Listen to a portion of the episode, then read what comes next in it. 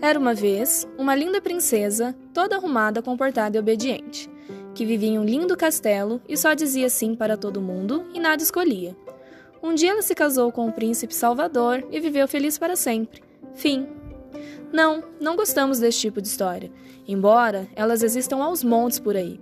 Gostamos de princesas inteligentes, independentes e corajosas, reconhecidas pela sua personalidade e ideias, não por sua aparência. Por isso, escolhemos o livro de uma princesa que ousa dizer não para seu pai, o rei, e sofre as consequências por conta de seu comportamento. O rei fica inconformado com a atitude da filha e resolve deixá-la de castigo. Lá, ela descobre que o mundo é muito maior do que imaginava. Ela encontra a biblioteca de um antigo mago, aprende a navegar pela internet e faz amigos entre os empregados do castelo. Por causa de todo o conhecimento que passa a ter, a princesa ajuda a salvar o reino e enche de orgulho o rei, que a tira de seu castigo. Quando sai da torre, a menina cheia de personalidade e inteligência passa a surpreender todo o reino com suas decisões, mas sempre respeitando a opinião do próximo, tornando-se uma grande mulher.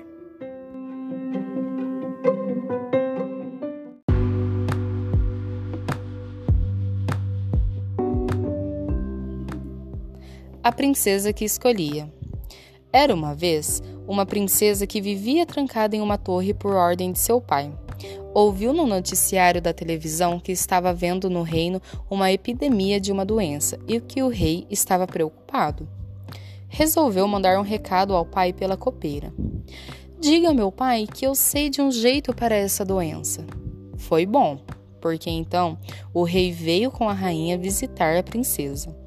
Ele era mandão e teimoso, mas gostava da filha e estava com muita saudade dela.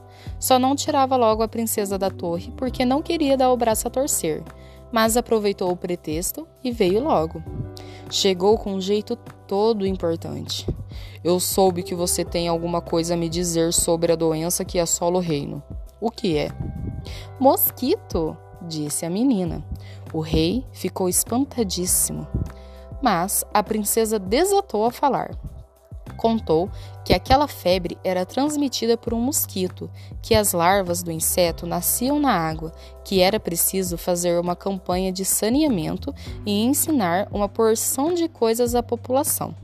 Explicou também que o reino precisava de obras para ter esgoto e água limpa em todas as casas e que as pessoas deviam se vacinar, e que havia um cientista famoso que conhecia tudo daquela doença. Podiam contratá-lo para ajudar. De onde você tirou essa ideia, menina? De muitos lugares. Umas coisas eu li nos livros, outras li em outros. E a notícia do trabalho do cientista é muito nova. Eu vi na internet. Ele trabalha numa universidade e o senhor pode entrar em contato com ele. O rei seguiu aqueles conselhos e deu tudo certo. Ele ficou tão contente que tirou a princesa do castigo. Deixou que ela saísse da torre e ela passou a ir lá quando queria, para brincar com os amigos ou ir à biblioteca.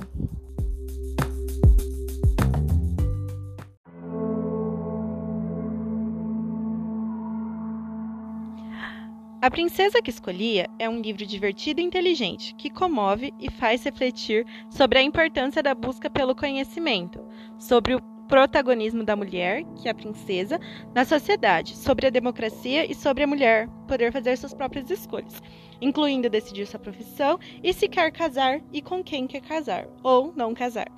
Ana Maria Machado é uma escritora consagrada mundialmente e em 2000 recebeu o prêmio Hans Christian Andersen, o mais importante prêmio de literatura infantil.